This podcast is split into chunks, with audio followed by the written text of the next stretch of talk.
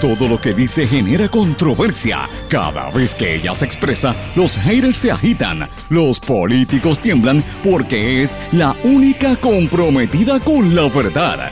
Periodista, bloguera, relacionista licenciada, analista de la noticia, escritora y le dicen la provocadora en las redes sociales. Y ahora comienza en blanco y negro con Sandra Rodríguez Coto.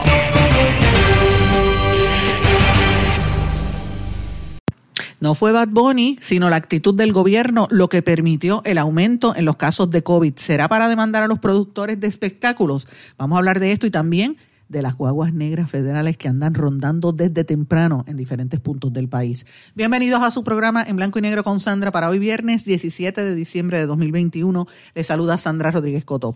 Departamento de Salud confirma casos adicionales de la variante Omicron en Puerto Rico. Más contagios tras el concierto de Bad Bunny cancelan el mismo mundo luego de que hubo un brote entre las candidatas, pero la actitud del gobierno es que dejen todo abierto y siguen pendientes a votar los 4.4 millones de dólares en la fiesta de despedida de año con 10 mil personas, pese al alza en la tasa de positividad. Lo único que instan es a que la ciudadanía se vacune. Primero el alcalde de Cataño, luego el de Guaynabo y el vicealcalde de Trujillo Alto fueron arrestados por recibir sobornos y ser corruptos. Ayer fue el exalcalde de Aguas Buenas y hoy aparentemente el de Humacao y otros, lo anticipamos aquí, exalcalde de Aguas Buenas se declara culpable de recibir sobornos a cambio de contratos en Waste Collection. Fiscalía Federal anunció en un comunicado de prensa que Luis Arroyo Chiqués recibió alrededor de 270 mil dólares durante el esquema de corrupción. Gobierno del PNP no se quiere dar, quedar dado. La Oficina de Ética Gubernamental presenta una querella contra el popular Juan Carlos García Padilla, pero el alcalde de Coamo dice que esto es falso. Luma Energy pide un aumento de 18.4% en la factura de luz para el primer trimestre del 2022. Esto nos va a afectar mensualmente alrededor de 16 dólares adicionales. Siguen los crímenes contra niños en Puerto Rico. Acusan a un hombre de agredir sexualmente a su hija entre los 5 a los 11 años. Quedó ingresado en prisión tras no pagar fianza. Nati Natasha, sobre su apoyo a Rafi Pina en el tribunal, dice que estamos más unidos que nunca hermanos boricuas detenidos en México aceptan acuerdo para declararse culpables. La Asamblea General de la ONU adopta una resolución de Rusia sobre la lucha contra la glorificación del nazismo, pero Estados Unidos y Ucrania votan en contra. El documento insta a los estados a erradicar el racismo, la discriminación, el odio y la violencia por motivos de etnia, nacionalidad, religión o creencias. Carlos Marcial, el criptoempresario, artista puertorriqueño de mayor proyección internacional, expone en la Fundación Pierre Cardin en Francia, el único boricua en esas ligas. Hoy vamos a hablar de esto y también el resumen de las noticias de esta semana en su programa En Blanco y Negro con Sandra, un programa independiente, sindicalizado que se transmite a través de todo Puerto Rico en una serie de emisoras que son las más fuertes en cada una de sus regiones y por sus respectivas plataformas digitales, aplicaciones para dispositivos móviles y redes sociales. Estas emisoras son Radio Grito 1200 AM en Lares, 93.3 FM en Aguadilla. X61, que es el 610 AM, 94.3 FM, Patillas, Guayama. WLRP 1460 AM, Radio Raíces, La Voz del Pepino en San Sebastián. Y a través de la cadena WIAC, que la componen WIAC 930 AM, Cabo Rojo, Mayagüez. WISA 1390 AM en Isabela y WIAC 740 en la zona metropolitana. Vamos de lleno con los temas para el día de hoy. En blanco y negro, con Sandra Rodríguez Coto. Mis amigos, les doy la más cordial bienvenida a este su programa en blanco y negro con Sandra. Hoy es viernes, terminamos una semana que ha sido bien intensa en términos de dos temas centrales. La corrupción del gobierno y por otro lado el alza en los casos del COVID. Se nos está saliendo de las manos esta situación de menos del 1% de positividad en cuestión de días ya estamos en sobre 5% de tasa de positividad, así que la situación está un poquito fuerte. Eh, y hoy tenemos múltiples temas para hablar. Obviamente hay mucha gente pendiente a que hablemos del tema de corrupción, los arrestos que vienen en camino y los que faltan en los próximos días. Máxime cuando desde ayer y particularmente desde esta madrugada habían de las guaguas negras rondando por diferentes puntos del país buscando corruptos. Yo digo las guaguas negras de los agentes federales, ¿verdad? Pero evidentemente estas noticias van a continuar y esta ha sido una Navidad eh, cargada de casos de, corrupción, pero tengo que comenzar con el tema del COVID porque es un tema de salud pública importante. El Departamento de Salud confirmó una serie de casos adicionales de la variante Omicron y esto es bastante preocupante porque eh, sigue esta nueva variante haciendo escante. Uno, pensaba que no iba a llegar a Puerto Rico, pero evidentemente llegó mucho más rápido de lo que la gente hubiese esperado. Hay más de 50 personas que por lo menos se sepa que tienen eh, aparentemente eh, ese contagio porque eh, la variante Omicron se transmite mucho más rápido que las otras, aunque en Puerto Rico la variante que domina es la variante Delta. Pero esta enfermedad ha seguido su curso, si uno compara y, he estado hablando con gente en las últimas horas sobre esto, pero si uno compara, por ejemplo, cuando hubo el, Spanish flu eh, hace un montón de siglos, en el siglo pasado, ¿verdad? Principio del siglo pasado, la pandemia, por lo menos en España, duró, y en Europa, duró casi tres años en diferentes olas, y pues todavía estamos en esas olas. En Europa ya se sabe que anticipan que el Omicron va a ser una, una nueva ola bastante fuerte, es la cuarta ola del, del coronavirus. España está eh, la situación está muy terrible por allá, en Alemania también, en Estados Unidos la gente sigue al garete sin mascarillas y aquí en Puerto Rico hemos adoptado gran parte de esa actitud y yo creo que aquí se bajó la guardia definitivamente con esta situación. El secretario de Salud eh, llevó a cabo una conferencia de prensa en la tarde de ayer en la que, pues obviamente, confirmó la situación, señores, el Departamento de Salud tuvo que confirmar que hay más de 23 candidatas del certamen de Miss Mundo que eh, tenían el coronavirus y por eso tuvieron que cancelar el evento. Y miren que, como dicen karma, it's a, you know what, no voy a decir la palabra en inglés, pero es este, la ley del karma, vamos a decirlo en español. El gobierno insistió, insistió, insistió en gastar casi más de 7 millones de dólares, casi 8 millones de dólares de fondos públicos que podrían usarlo para tapar los rotos en la carretera, ¿sí? ¿verdad? O para ayudar a un viejito que está pasando hambre y necesidad, como sé de unos casos que me están refiriendo o para ayudar a alguna madre soltera que necesita una ayudita para, para los hijos en las escuelas o para transportación o para cuidar a sus padres enfermos. No, esos casi 8 millones de pesos fueron para los productores del evento y para los pagos en los medios, etcétera. Eh, y mire lo, lo, que hace la ley del karma. Traen concursantes de más de 80 países. Es evidente que iba a pasar esto. Eh, el empresario Brock Pierce Brock Pierce es uno de los criptoempresarios que ha querido meter la mano en todo, en la cuchara en todos los negocios de nuestro país. Claro, no pone de su dinero, pone el dinero que viene de, fondos públicos. Esto es un empresario de la ley 22. Eh, y al final tuvieron que suspender el certamen por el brote de COVID. Es la realidad, eso es lo que está pasando. Entonces, a eso le añade usted el concierto de Bad Bunny y otros eventos y uno tiene que pensar qué está pasando. Esto se salió de control. Estas fueron las declaraciones del secretario de Salud cuando se le preguntó sobre cuándo va a llegar el momento en que el gobierno empiece a, recoger vela. Y esto fue lo que dijo el secretario de Salud. Salud está para promover prevención y promoción de la salud. Los ciudadanos saben cuáles son las herramientas. Los ciudadanos saben que si se quita la mascarilla, tiene riesgo de contagio. La ciudadanía sabe que se tiene que poner la vacuna y ahora que se tiene que poner una tercera dosis. La ciudadanía sabe que tiene que realizarse pruebas. O sea, en eventos multitudinarios, por ejemplo, ahora mismo hay un montón de supermercados que hay un montón de gente, hay un montón, o sea, es, la gente se tiene que empoderar de la salud. Te puedo poner un ejemplo, por, ejemplo, la diabetes. Tenemos pacientes que usan insulina. El Departamento de Salud promueve eh, la prevención contra la diabetes pero, pero hay gente que no hace caso, ¿entiendes? O sea, las herramientas están. Secretario, el detalle es que el problema es que también las personas a cargo de estos eventos o en los supermercados tienen que ser responsables. Por eso y no están cumpliendo con eso y el problema es que no hay quien los supervise, quien tienen quien dicte la política del departamento de salud en eso. En el departamento de salud cuando se presenta, por ejemplo, cuando se presenta un evento, pues el evento se le pide que sean 100% vacunados. Eh, Posteriormente a esto, pues ahora se está exhortando a que se, realice la prueba antes de ir al evento. Ciertamente en algún momento podrá venir una, orden para que se haga la prueba antes de ir al evento, eso, eso está sobre la mesa.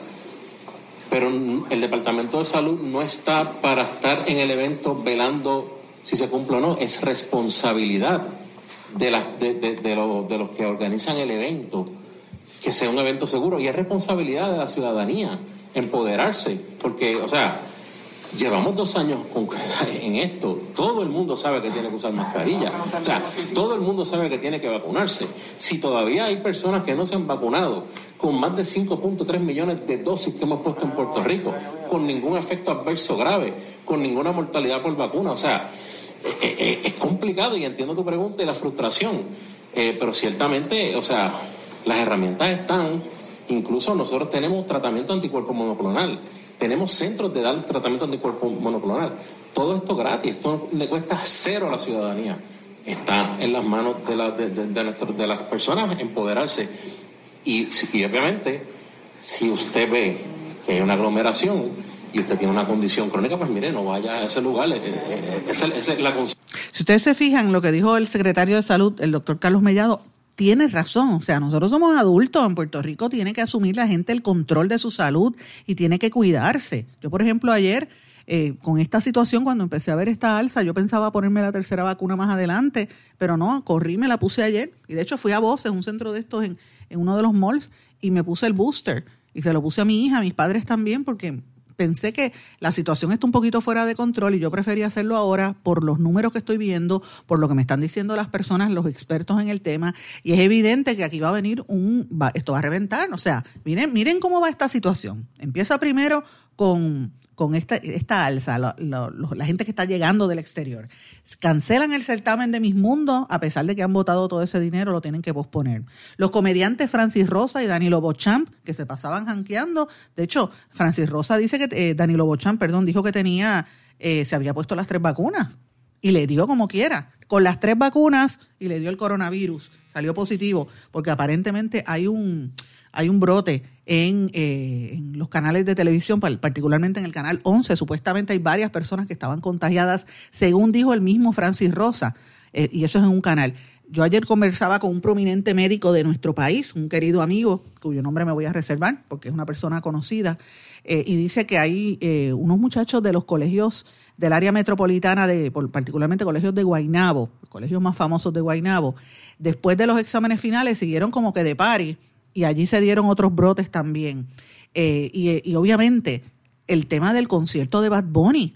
El concierto de Bad Bunny ya van más de 423 eh, casos que se sepa de gente que se contagió allí, con todo y eso de que fue el, el hecho de que fue en un, en un sitio público la mayor parte del tiempo en el, en el Irán pero también estaba en el Coliseo problema es que se metieron sobre 30.000 personas cada día. El infectólogo Javier Morales había hecho unas expresiones en el día de ayer diciendo que todo el esfuerzo que se hizo para prevenir el COVID y bajar los niveles se hizo agua con el concierto de Bad Bunny. Entonces ahí yo tengo ahí una preocupación y tengo que poner un detente, ¿verdad? Porque no es solamente el concierto de Bad Bunny hay otras cosas que están pasando. Y el secretario de Salud, en sus expresiones que yo les acabo de compartir, lo que dice es, mira, la responsabilidad es, como quien dice, la salvación es individual. Usted tiene que ser responsable. El gobierno no puede tener un policía al lado de cada persona. No lo tiene, no tiene la capacidad, es la realidad. Pero la actitud es la diferencia. Fíjense, en el gobierno de Wanda Vázquez era todo cerrar. Y yo protejo, yo controlo y yo quito derechos civiles y cierro la gente y las encierro en sus casas y pues uno podrá argumentar que ella quiso convertirse en, ¿verdad? Proyectarse como una mamá protectora del país, pero en realidad es los que conocen la trayectoria de Wanda Vázquez saben que también ella quería, eh, ¿verdad?, convertirse en una especie de dictadora y lo logró cerrando el país en un momento en que no se sabía lo que había la enfermedad. ¿Qué fue lo positivo de eso? A pesar de esto que le dije que es negativo, lo positivo fue que la gente se controló, la gente entendió lo que era. A veces a los puertorriqueños hay que hacerle esos cantazos. Mire, el parking de impedido, por ejemplo, eh, tenían que subirlo a 250 pesos el ticket para que la gente no se estacione ahí. Ahora mucha gente lo que hace es que falsifica y busca permisos este, ilegales, pero por lo menos en términos generales se respeta. Lo mismo que el transitar en los paseos. Tuvieron que elevar las, las multas y ser punitivo para que la gente coja un poco de conciencia. Pues con esto yo creo que Wanda Vázquez fue en ese sentido un poco efectiva porque la gente sí afectó la economía, pero la gente entendió que había que cuidarse ¿Qué pasa con el gobernador Pierluisi? La actitud del gobierno de Pierluisi es que somos todos adultos y todo el mundo tiene que asumir su propia responsabilidad, que también es positiva, ¿verdad? Porque uno tiene sus derechos, los empresarios, sobre todo los pequeños negocios, tienen derecho a echar hacia adelante. ¿Cuál es el problema de ese? Mire que la gente baja la guardia y se tiran, eh, la, situación está al garete. No pueden culpar y no pueden decir que fue el concierto de Bad Bunny, porque vamos a, vamos a los hechos. Estamos así desde que el gobernador Pierluisi quitó todo y eliminó eh, los, ¿verdad? las órdenes ejecutivas para controlar los, afo, los aforos y los espacios en, los lugares y desde que el Departamento de Salud empezó a traquetear abiertamente con las cifras, cuando cambió el horario de informar los casos de COVID. Y esto lo dice Sandra Rodríguez Coto. Yo digo traquetear porque, por no decirlo por la mañana, para que la gente no tenga esa noticia al principio del día, trataron de minimizar el tema mediodía y la gente hace, esto ayuda a que la gente baje la guardia, porque esto va de la mano con los eventos. Entonces, uno se pone a pensar y dice, bueno, pero ¿De qué estamos hablando? ¿Por qué solamente señalan a Bad Bunny? Porque detestan el, el trap de Bad Bunny. ¿Será por eso? Yo he escuchado varias personas que están convenciendo a grupos para que organicen demandas contra los, contra los que son productores del espectáculo, ¿verdad? Y contra el gobierno por permitirlos. Esos conciertos supuestamente no siguen los parámetros de Standard of Care ni las guías del Center for Disease Control y ya hay varios abogados mirando este asunto. La alegación es que si alguien fue al concierto de Bad Bunny con la falsa expectativa de que los productores iban a garantizar un mínimo de seguridad y entonces esa persona se enferma, entonces ellos tienen un caso. Ayer, como le dije, confirmaron inicialmente 176 personas, después como 400 y pico que estaban enfermas o que estaban contagiadas. Y el problema es que ellos tienen miles de fotos de cómo estaba la gente apiñada y cómo no se cumplieron las reglas en esos conciertos de Bad Bunny. Y entonces uno tiene que pensar, ¿el culpable fue Bad Bunny o el culpable es el gobierno que lo permite y no supervisa? Vamos a pensar esto. Eh, y a veces yo rápido pienso un poco negativo porque yo miro todos los ángulos y me gusta mirar, ¿verdad? Buscarle las cuatro patas al gato, como dicen. Y yo dije, ¿será esto para caerle arriba a Bad Bunny? Porque Bad Bunny puso un video al, al principio del concierto que tiene a mucha gente molesta. Y yo sé que hay muchos, sobre todo los fanáticos políticos, que no le perdonan. Que en ese video él puso a Blanca Canales con el arma y puso la foto de don Pedro Albizus Campos y fue un, un video patriótico de lo que es el puertorriqueño. ¿verdad? Ahí no puso a don Luis Ferré, ni puso tampoco a don Luis Muñoz Marín. Ninguno, ni los populares ni los PNP. Ahí estaba Pedro Albizus Campos y Blanca Canales, entre otros. Así que esto tiene que ver, yo sé que eso molesta a muchos estadistas y a muchos populares que no admiten que bajo el gobierno de Muñoz Marín fue el que más se persiguió a los nacionalistas, que en ese sentido también fueron corruptos, ¿verdad? Porque la mano policial, eh, los populares fueron en los, en los 40 y los 50 la mano policial de los americanos, y eso es la verdad. Y la juventud hoy en día lo conoce. Las lealtades no están como nuestra generación y la de los padres y de nuestros padres. Así que ellos aceptan estos mensajes de Bad Bunny y aunque no entiendan quiénes son esas figuras, pues, pues eh, eh, obviamente buscan la información y esto pues molesta a los que son políticos fanáticos. Y recuerden, yo pongo este contexto, ¿verdad?, de que tienen esa espinita contra Bad Bunny, porque recuerden también el caso de René Pérez, calle 13. Hace, el, a él lo castigaron cuatro años cuando él mandó para buen sitio y, e, e insultó a Fortuño siendo gobernador y a Jorge Santini cuando era alcalde de San Juan eh, durante la huelga de la Universidad de Puerto Rico. ¿Qué pasó con, con, con, René Pérez? No lo dejaron tocar en los espacios públicos, lo vetaron. Los medios de comunicación vetaron su música durante más de cinco años. Ahí es donde él explota a nivel internacional porque aquí no le daban espacio. Como dice él en su canción, me quieren más afuera que en mi propio país. Eso pasa en Puerto Rico con los que dicen la verdad y dicen lo que a los poderes no les gusta. Y recuerden que en el caso de Bad Bunny, así como René, Bad Bunny estuvo en el verano del 2019 y a mí no me cabe la menor duda de que la presencia de Bad Bunny generó que otros otros eh, verdad otros reggaetoneros vinieran incluso hasta hasta Daddy Yankee y esas marchas le todavía es un, como una espinita que tiene mucha gente eh, político ahí así que este, estamos mirando todo esto y vemos la reacción del secretario de salud que no quiere controlar pero entonces uno tiene que mirar, ¿verdad? Le preguntaron, bueno, yo no contemplo hacer restricciones a los eventos a pesar del aumento. Eso fue en esencia lo que dijo el secretario Carlos Mellado. Eh, dice que la responsabilidad es de que usted utilice su mascarilla, lo cual es correcto. Pero yo me pregunto si esas expresiones vienen porque sigue en pie la fiesta de despedida de año, a pesar de esta alza en la tasa, en los casos de positividad ¿Sabe? El gobierno sigue con su plan de seguir votando dinero. Siguen anunciando que está en pie la fiesta del Dick Clark's New Year's Rocking Eve, que viene Ryan Seacrest, y se va a celebrar en el centro de convenciones eh, este fin de, el fin de año, una transmisión inter, conectado con los Estados Unidos. Es la primera vez que lo van a hacer en español, una parte en español, y esto lo siguen anunciando. Entonces eh, van a participar ahí Gilberto Santa Rosa y el Gran Combo y otras personas van a estar tocando allí. Puertorriqueños esperan hasta 10 mil personas. Dicen que tienen que tener la, el Vacu ID o la tarjeta de, de vacunación y siguen hablando de esto. Recuerden, originalmente este proyecto lo anunciaron que iba a costar 3.4 millones de dólares. Ayer salió, antes de ayer, que, que, lo, que lo que cuesta es 4.4 millones de dólares de fondos públicos. Yo espero que no le pase como el mismo mundo, que el gobierno dio más de 7 millones en fondos públicos. Imagínense eso, sobre 12 millones de, de, dinero que se pudo haber utilizado para otras cosas para estos eventos. Y con todo eso el gobierno dice que no van a cerrar. Entonces uno tiene que mirar y poner las cosas en perspectiva y uno dice, bueno, pero ¿por qué? Pero vamos a, vamos a los hechos, señores, porque esta es la parte importante. No pueden decir que son únicamente esos eventos. Desde el 4 de julio para acá la gente está al garete, en las fiestas, en las playas, la gente en los chinchorreos.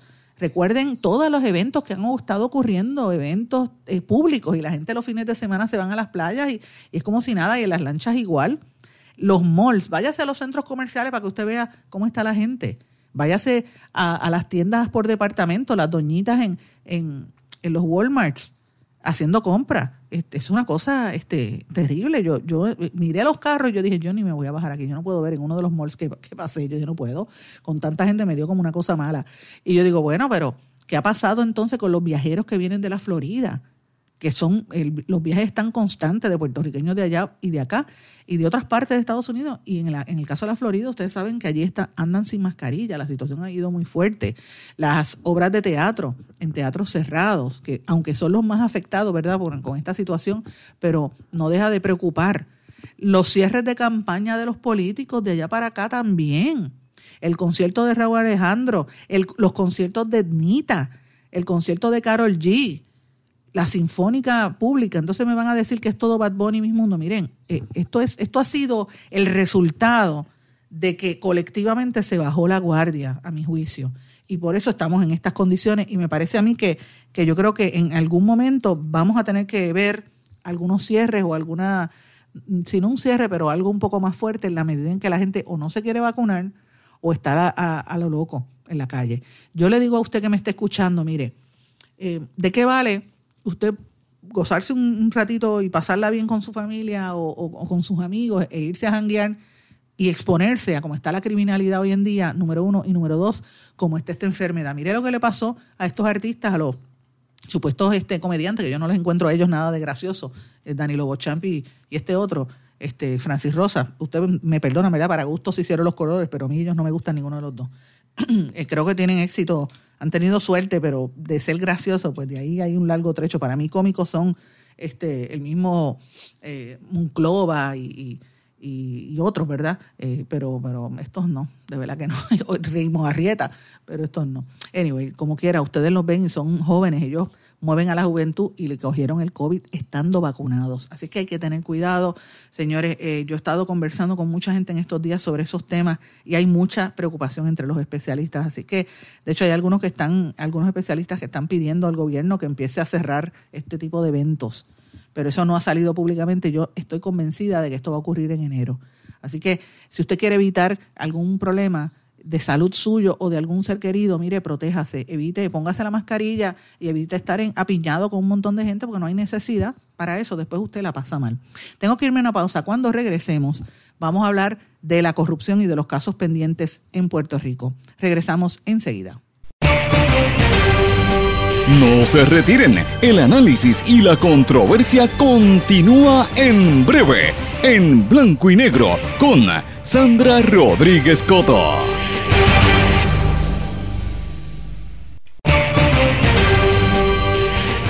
Y ya regresamos con el programa de la verdad, en blanco y negro, con Sandra Rodríguez Coto. Regresamos en blanco y negro con Sandra. Bueno, primero fue el alcalde de Cataño, Félix Elcano Delgado. Después fue el alcalde de Guainabo, Ángel Pérez, al que lo cogieron en fotografías y vídeos recibiendo la paca de dinero. A los dos los arrestaron. A la misma vez estaban arrestando al vicealcalde de Trujillo Alto, Radamés Benítez. Fueron arrestados por recibir sobornos y por ser unos asquerosos corruptos. Y me, da pena utilizar ese, ese adjetivo porque los conozco algunos de ellos, pero el que roba al país y le roba al pueblo no debe tener perdón. Es la realidad en un momento en que Puerto Rico está en quiebra, porque es la realidad. Después de esos cuatro funcionarios que nos llevan en las últimas tres semanas de agonía, viendo y desesperación cómo nos roban en la cara. Ayer fue el caso del exalcalde de Aguas Buenas, eh, eh, Arroyo Chiqués, el mismo que la semana pasada lo habían intervenido en una intervención policíaca, había sido arrestado junto a su hermano Israel Arroyo Chiqués luego de encontrarles una bolsa de marihuana durante una intervención de tránsito. Así que estamos hablando de por lo menos cuatro casos vinculados al Waste Collection y al famoso Santa María, dos populares y dos PNP metidos en ese jamón de lo que es la corrupción política y de, y de cómo se roba el dinero de nuestro país. Entonces uno, uno se tiene que preguntar, eh, ¿es, una, ¿es una falta de respeto lo que nos pasa como pueblo o ya es hora de que esto se hiciera, o qué pasa con las autoridades estatales que no intervinieron a tiempo cuando estos rumores eran tan insistentes. El exalcalde de Aguas Buenas se declaró culpable de recibir sobornos a cambio de lo mismo, el mismo patrón, los contratos con Waste Collection. De eso es que se trata, señores. De esa misma situación es que se trata. Y uno se tiene que pensar, bueno, ¿cuánto dinero recibió? 270 mil dólares, dice eh, la Fiscalía Federal. Y dice que que le daban un chequecito de 5 mil pesos mensuales. Imagínese usted recibir 5 mil pesos mensuales de ese contratista que se supiera. Sabrá Dios si habían otros contratistas, ¿verdad? Eh, imagínese eso. Eh, es un sueldo adicional. ¿Cuántos otros alcaldes estarán en esa misma situación y cuántos otros no se sabe de lo que, que lo están haciendo? Señora, la información que hay rondando es que eh, hay otros casos en, la situación, en este caso en específico del exalcalde de, de Aguabuenas, Arroyo Chiqués.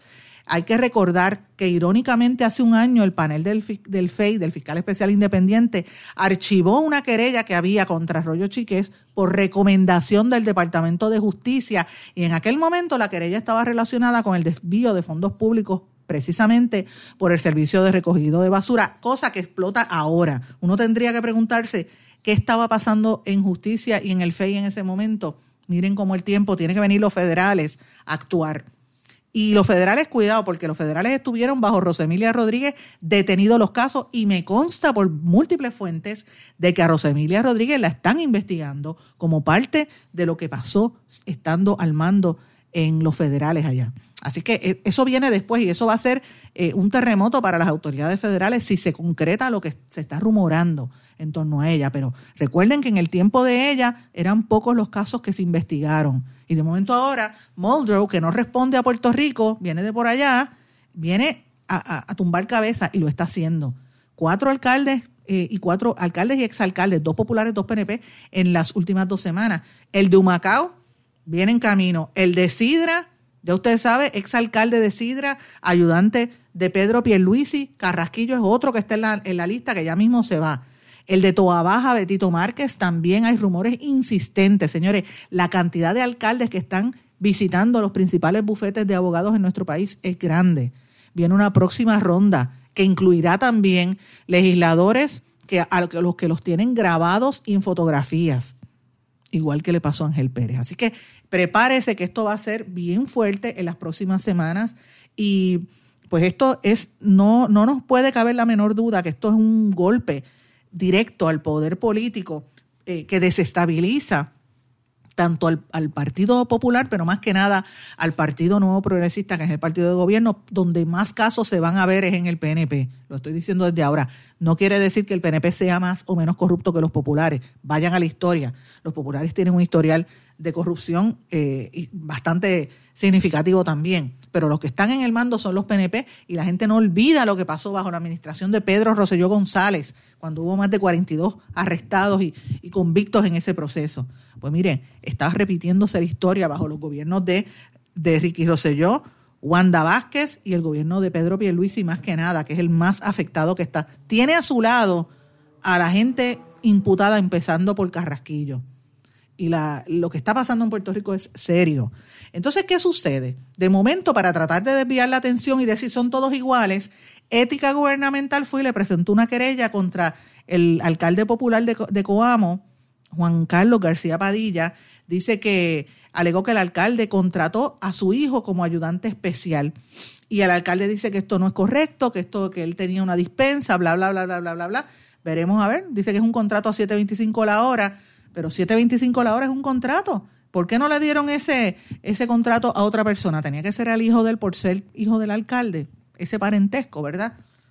Ahí hay una preocupación seria de lo que es el nepotismo y más que nada la falta de oportunidad, porque en la medida en que siguen contratando los parientes y arientes y, dolientes, como dicen, pues mira, le cierran oportunidades a otros jóvenes. Le dio un trabajo a 7.25 la hora. ¿Ok? Imagínense, 7.25 la hora.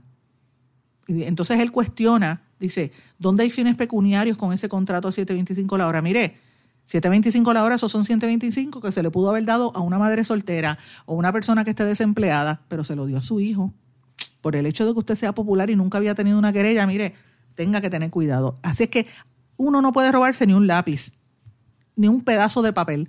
El coger un lápiz o un pedazo de papel de una oficina pública o de cualquier lugar, pero me refiero a los empleados públicos, eso es robo. Y empiezan por un lápiz y un papel, después contratan hijos y después terminan recibiendo soborno de los contratistas. Es así. Y ese es el problema que tiene nuestro país. Eh, y esto va a continuar, señores. Tenemos que prepararnos porque los próximos tres meses esto va a ser bien intenso. Pero a veces hace falta estos amaquiones y limpiezas porque es hora de que la gente entienda lo que hay. A veces uno ve tanta noticia y después pienso lo que decía Donald Trump de que Puerto Rico era corrupto. Mire, sí, lo es, lo tenemos que admitir. Es corrupto y es violento pero hay que limpiar a la gente de esta asquerosidad para que este país pueda echar hacia adelante. Mientras tanto, miren, en, negociaciones dudosas y corruptas también, nos fastidian, a usted y a mí nos fastidian, al pueblo de Puerto Rico nos tienen chavao. Vendieron la Autoridad de Energía Eléctrica, privatizaron con Luma, y yo no digo que energía eléctrica era lo mejor del mundo, todo lo contrario, había que salir de energía eléctrica también, que lo politizaron, lo destruyeron, no le dieron los recursos, era una porquería, en los últimos años, de, haber sido lo más grande, destruyeron lo que era la Autoridad de Energía Eléctrica para acelerar su privatización.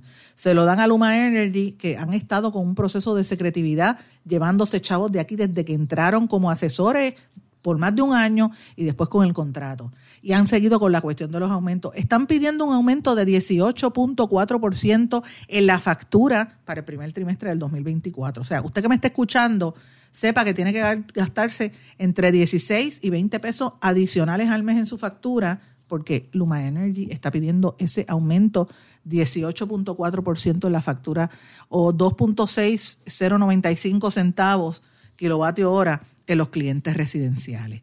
Usted sabe lo que va a pasar con esto, ¿verdad? Se va a incrementar los robos en, los, los robos en los, ¿cómo se llama? En los, del, del robo de luz, los pillos de luz, como le llaman, y la gente va, a dejar de pagar. Es así. Y este es el problema. Al final la gente se va a seguir desconectando, la gente que pueda tener la capacidad económica se va a seguir desconectando de la del UMA y van a buscar otros métodos de generación alterna porque no se puede vivir con el costo tan alto del servicio eléctrico. Es terrible, terrible como estamos. Y miren cómo estamos también, señores. Siguen los crímenes contra los niños. Esto me dejó a mí mal cuando yo vi esta noticia. Acusaron a un, a un tipejo, un hombre de 43 años, de agredir sexualmente a su hijita. El patrón de agresión empezó cuando la nena tenía apenas 5 años y se extendió hasta los 11 años de edad, según informó la policía. El, de acuerdo al informe de la policía, los hechos ocurrieron entre el año 2005 y el año 2011. En la actualidad esa niña tiene 18 años, una, niña todavía, una, una adolescente, y le manifestó a una trabajadora social en la escuela que el hombre identificado como Rubén Burgos de León, de 43 años, mantenía un patrón de agresión sexual desde que ella era niña. Mira qué terrible. La, la policía indicó que cuando lo arrestaron, el tipejo admitió los hechos y entonces le erradicaron cargos por el delito de incesto, actos lascivos y maltrato de menores. La jueza Iliana Blanco determinó causa para arresto y le señaló una fianza de 400 mil que no prestó y fue ingresado en la cárcel de Bayamón. Señores, eh, la vista preliminar es para el 29 de diciembre, pero miren este caso. Yo me pregunto, esto es una niña que estuvo sufriendo de violaciones por parte de su padre desde los 5 años hasta los 11 años. Y uno tiene que pensar alrededor de uno que otros niños estén pasando por eso y uno no, no, se da cuenta. Mire, tenemos que tener los ojos muy abiertos, ver las señales. Si usted ve que el niño es retraído, si usted ve que el niño o la niña eh, asumen unas actitudes que no son, ¿verdad?, este, normales, usted tiene que levantar bandera, porque estos crímenes se tienen que detener. En lo que va de año han asesinado 31 niños. Yo sigo con esta cantaleta, pero mire, es que es terrible porque nos están matando nuestra, nuestra esperanza. estos jóvenes, estos niños que van a echar hacia adelante, los están destruyendo en su niñez. ¿Cuántos niños son víctimas de eso y vienen siguiendo con esos, con esos traumas hasta que llegan a la adultez? Eso es un crimen que no se puede perdonar, no se puede permitir. Y, me da mucha pena. Por lo menos la muchacha tuvo la, la valentía de los 18 años de, de decirlo, pero yo solamente me imagino la atrocidad que tuvo que haber experimentado esa menor de edad. Esto llora ante los ojos de Dios. Eh, una noticia que también trascendió ayer fue el caso de los hermanos boricuas detenidos en México. Aceptaron un acuerdo de culpabilidad. Se declaran culpables Luis y Eric Zapata. El pacto conllevaría el pago de una multa sin pena de cárcel. Yo desde el principio dije que eso era medio, nebuloso ese caso. Eh, y ellos dicen que estaban de vacaciones en Cancún eh, y que no agredieron sexualmente a la muchacha, pero la muchacha después retiró los cargos. No sé, ahí, ahí desde el principio yo he visto como una como desinformación en ese caso. Ellos alegan que no hubo violación ni nada, pero tiene que haber ocurrido algo eh, para por la cual razón por la cual están en la cárcel y también la actitud del gobierno de, decía mucho de no salir en su defensa inmediatamente porque quizás sabían algo importante sobre esto, pues estos son los temas que tenemos que ver. Veremos a ver cuándo regresan esos niños y cómo lo proyectan en términos de rating para los medios de comunicación, porque a veces eso es lo que más les interesa. Y mientras tanto, señores, ni una sola línea, ni una palabra, ni una foto, ni un artículo ha salido ni en el Nuevo Día, ni en el periódico El Vocero, en los periódicos principales, sobre las agresiones que hubo el lunes a una serie de mujeres en el área de Luquillo por parte de unos manifestantes que se alega estaban contratados por el desarrollador Federico Estuve. Pero no han soltado ni un día la cobertura, casi como fanáticos del caso de un presunto, ¿verdad? empresario de dudoso trasfondo, que aparenta ser como un, buster ahí, como un jefe de la droga o algo así. Eh, y evidentemente, esto es, esto es un hecho, fue convicto a nivel federal, me refiero al caso de Rafi Pina. ¿Dónde están los valores y la ética periodística que hay que cubrirlo todo? No, pero aquí cubren a Nati Natacha porque fue ayer al, Tribunal Federal y Nati Natacha y, y Rafi Pina y Rafi Pina y estamos más unidos, nuestros hijos, como si él fuera el santo varón y él tiene su día en corte, él tiene su derecho a, a defenderse, pero señores, ¿qué ha hecho Rafi Pino por Puerto Rico? Les pregunto yo. Aquí hay que cubrir todo. Aquí no hay una, no hay un, patrón de violencia de mujeres y hay videos donde se ve el hombre agrediendo a las mujeres con la policía mirándolo sin actuar, donde hay alegaciones de que ese, en esa protesta fueron contratados por un por un desarrollador, donde hay cuestionamientos sobre ese proyecto de desarrollo. ¿Y usted ha visto eso en algún periódico, en algún canal de televisión más allá del canal 11? No, para que usted vea lo que pasa en nuestro país la doble vara, la desinformación que vivimos. Tengo que irme a una pausa, regresamos enseguida. No se retiren, el análisis y la controversia continúa en breve, en blanco y negro, con Sandra Rodríguez Coto. En mi pueblo se chinchorrea bien duro. Aquí me cubre mi plan médico y en tu pueblo también. En mi pueblo es donde tenemos las mejores vistas. Aquí cubre mi plan médico y en el tuyo también. En mi pueblo se goza de verdad. Aquí me cubre mi plan y en tu pueblo también. Plan de salud Menonita. En todo Puerto Rico. El plan médico que te cubre con una extensa red de médicos, especialistas y laboratorios. Además, te cubre en el hospital de tu preferencia en cualquier lugar de Puerto Rico. Plan de salud Menonita.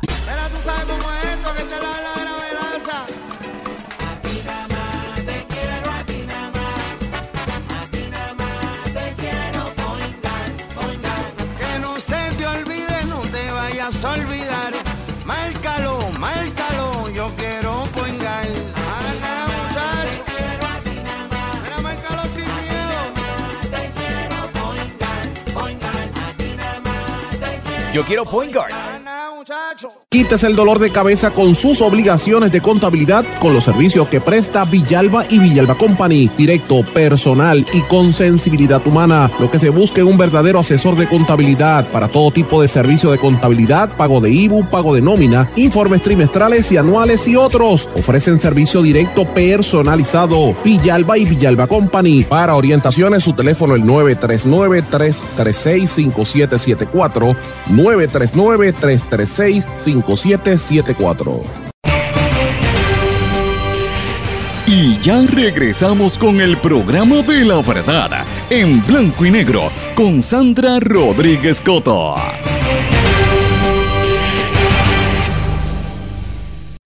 Regresamos a esta parte final de En Blanco y Negro con Sandra. Yo pensando ahí en, la, en, el, en el break, en el anuncio, pensaba en este caso de Rafi Pina, y yo digo, bueno, cualquiera que ve la noticia piensa que Rafi Pina es Nelson Mandela o, o que es un héroe, porque las historias es como si fuera una cosa del otro mundo. Le preguntan, eh, sus hijos mayores, ¿cómo han tomado este proceso? Y él digo, bueno, pues yo le digo que se mantengan firmes y bla, bla, bla, bla, bla. Mire, señores, Rafi Pina enfrenta dos cargos por posesión ilegal de un arma de fuego automática y por posesión de un arma de fuego por una persona que fue convicta de un delito federal.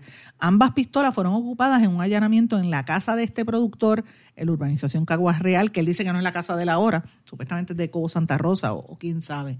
Pero ahí hay una nébula en ese caso y, lo están cubriendo, ¿verdad? Como si fuera un héroe. Y él habla como si fuera una cosa, wow, del otro mundo, para que usted vea la doble vara en nuestro país. Pero bueno, quiero mencionar algunas noticias importantes antes de terminar el programa y la semana, porque están pasando muchas cosas a nivel global que también nos, nos impactan a nosotros.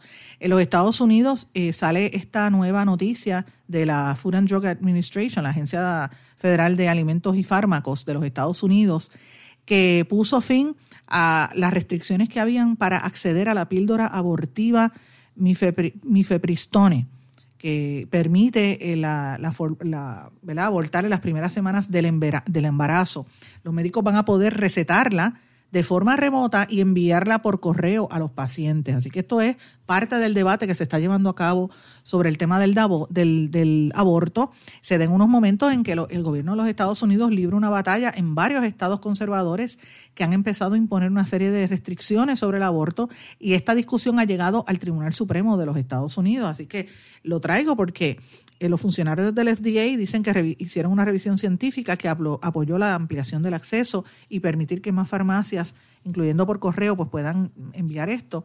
Y esto obviamente va a tener eh, desafíos legales, pero es un tema interesante porque es parte de la discusión pública eh, sobre los derechos reproductivos y del cuerpo de la mujer. Y entonces, mientras eso pasa en en Estados Unidos, en la República Dominicana, el aborto sigue siendo prohibido luego de que fracasó una votación clave. Así que la República Dominicana se mantiene como uno de los únicos cinco países de América Latina que está totalmente prohibido el aborto. Los otros países son Haití, Honduras, Guatemala y Nicaragua. Yo les pregunto a ustedes si de verdad en esos países no se hace ningún tipo de aborto. Pues por supuesto que sí. En los países donde están eh, prohibidos se realizan de manera ilegal y muchas veces las mujeres mueren en algunos países de América Latina el aborto se, permite en ciertos casos, en casos de violaciones, en, ciertos términos, ¿verdad? Pero es un tema tabú en gran parte de, del, planeta y de nuestro hemisferio. Eh, y obviamente ahí muchas veces dice que tiene que ver con el tema de los derechos de la comunidad LGBT, los derechos de la mujer, y por eso es que vienen todas estas pugnas. Eh, nosotros en Puerto Rico estábamos bien adelantados en términos de, la adquisición de esos derechos. El aborto aquí se aprobó hace muchísimos años, pero siempre hay una, una creencias muy conservadoras eh, y este pues es un tema que siempre va a estar en la discusión pública. Quiero mencionar también otro tema que me llamó mucho la atención. La Asamblea General de la Organización de las Naciones Unidas adoptó una resolución de Rusia sobre la lucha contra la glorificación del nazismo, los nazis. Eh, pero mira qué cosa más irónica Estados Unidos y Ucrania le votaron en contra. El documento instaba a los estados, a los países, a erradicar el racismo, la discriminación, el odio y la violencia por motivos de etnia, nacionalidad, religión o creencias. Esto lo propuso Rusia, irónicamente, un país que está que, acaba con otro, que está en esa línea con, Ucrania también eh, y con varios países. Pero esto viene en respuesta a que los neonazis y los supremacistas blancos están creciendo en todo el planeta. Esto que vemos en Estados Unidos no es único de allí. En Europa, por ejemplo, los grupos eh, están creciendo mucho en, el mismo país como Alemania eh, y en países de lo que antes era el, bloque soviético. O sea, es la cuestión de que se sienten amenazados con los inmigrantes. A veces son los contra los negros, a veces contra los latinos, pero en otras ocasiones contra los que vienen de países eh, de África, musulmanes o que sean, ¿verdad? Este, refugiados en su inmensa mayoría huyendo de cosas terribles en sus países respectivos, muchas veces eran colonias de estos países, así que es un problema bastante complejo. También trascendió noticia de que En Chile la situación se está poniendo bien, bien tensa. Chile va a pedir eh, a la ONU extender la plataforma continental y se avecina una nueva controversia con Argentina. Eh, ellos plantean lograr la posesión oeste de la península antártica, de la Antártica. Y los argentinos dicen que eso le pertenece, lo que le llaman el mar de Bellinghausen y la zona de la fractura de Shackleton. Así que Chile y Argentina se están disputando esos terrenos hace un montón de años y han tenido en otras ocasiones eh, ¿verdad? polémicas. Así que veremos a ver si se puede hacer en este momento y, qué va a pasar con estos países y en, qué, en, qué, termina esto. Señores, no sé si son fanáticos de la serie Sex and the City, que volvió ahora con And Just, Just Like That, creo que es que se llama la nueva versión, que no me interesa verla porque mataron a Mr. Big. Además no está Samantha, que era el personaje de la, de la amiga mayor, que era la más cómica de todas a mi juicio. Eh, y esa era una serie que yo la vi desde que empezó en el, en, el principio en HBO, me encantaba, después hicieron películas y todo, y por ahí están los videos. Yo tengo hasta los, los capítulos completos, la serie yo la compré en DVD porque me encanta. Además, yo estudié con Christine Davis, la que hacía de Charlotte en la serie, la conozco, así que quería verla. Eh, y, y me encantaba, me encantaba la serie Sex and the City. Después las películas no fueron tan buenas como la serie, eh, y entonces ahora la serie de ellas viejas, como cuando no está Samantha, como que no me interesa. Y de momento me entero que matan a Chris North, el que hace del personaje de Mr. Big, no me interesa. Eh, entonces ahora trasciende que dos mujeres están acusando de agresión sexual a este actor conocido por Mr. Big. Eh, y esto lo reportó The Hollywood Reporter. Eh, y estas dos mujeres dicen que los hechos ocurrieron en el año 2004 y en el año 2015. y que dice que cuando vieron la secuela de Just Like That decidieron pues salir y, acusarlo públicamente. Veremos a ver qué pasa con esto, porque eh, uno no sabe hasta dónde llega la, verdad o la mentira y por qué se tardan tanto las mujeres en hacerlo, o si es que el temor les impedía hablar. ¿Por qué lo hacen ahora? Pues veremos a ver, porque han pasado bastantes años desde los supuestos hechos. Señores, hemos terminado una semana bien, bien caliente de noticias. Comenzamos el lunes con el certamen de Bad Bunny, hablando del certamen de Miss Universe, hablando de Bad Bunny, hablando de que nadie quería hablar de los, de los dineros de Santa María, pero el chisme estaba ahí, el silencio de todos los que recibieron dinero de, Santa María, la polémica en Cataño eh, y cómo se habla de que el 15 de enero es la votación para el alcalde de Guaynabo, el tema de los carjackings y la criminalidad también lo hablamos desde empezó esta semana bastante, bastante alto. Eh, han iniciado los, los, casos. También hablamos de la cumbre presidencial que hubo en la República Dominicana con presidentes de, ese país, de Costa Rica y de Panamá, y, que entre otros temas atendieron la crisis de lo que está ocurriendo en Haití.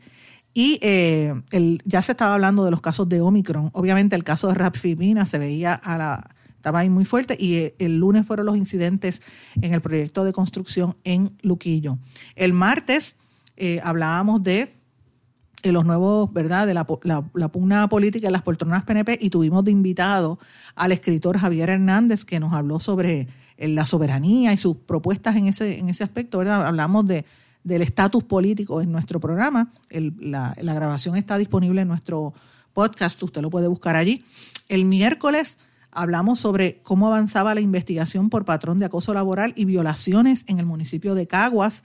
Eh, dimos un repaso a esta investigación que estamos trabajando desde el mes de septiembre, a la cual el alcalde de Caguas, William Miranda Torres, sencillamente se ha escondido, no quiere responder y reiteramos nuestra disposición para darle la oportunidad que le exprese, pero si él no quiere, pues no podemos, ¿verdad? Uno puede llevar el, camello al, río, pero si no quiere tomar agua no nos puede obligar, pues estamos en las mismas. Yo le ofrezco que venga aquí, si no quiere hablar, cuando empiecen a salir los casos de Caguas, pues allá él.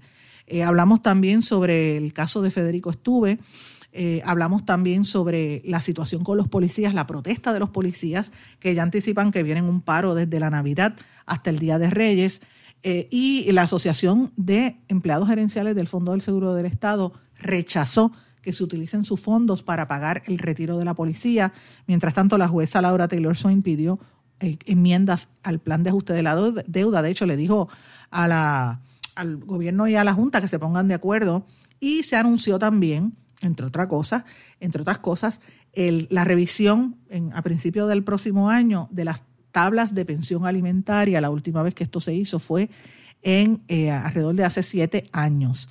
Eh, obviamente, ayer tuvimos el seguimiento a lo que estamos eh, revelando, las irregularidades en el municipio de Caguas con el manejo de fondos y propiedad privada, perdón, propiedad pública, como si fuera privada, ¿verdad? Y cuando los empleados se enteraban y lo denunciaban, los empleados que denunciaban los perseguían o los destituían. Ese es, ese es el patrón que hay, ¿verdad? Y que incluye a un sinnúmero de personas de la Asamblea Legislativa Municipal.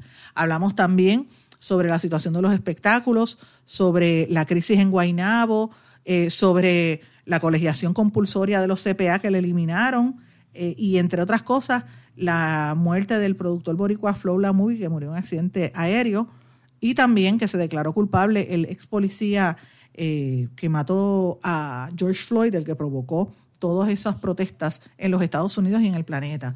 Y también dimos a conocer que ya para el día de ayer Haití se, se, convirtió en el país con la mayor cantidad de secuestros. Así que mis amigos, este ha sido como un repaso de todo lo que hemos trabajado esta semana.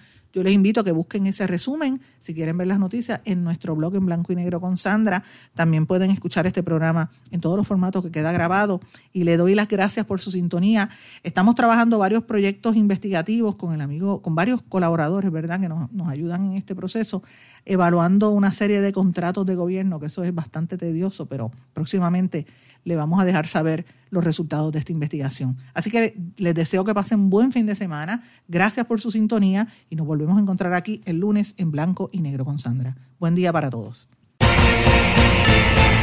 ¿Se quedó con ganas de más? Busque a Sandra Rodríguez Coto en las redes sociales o acceda a en blanco y negro.blogspot.com porque a la hora de decir la verdad solo hay una persona en la cual se puede confiar. Sandra Rodríguez Coto en blanco y negro.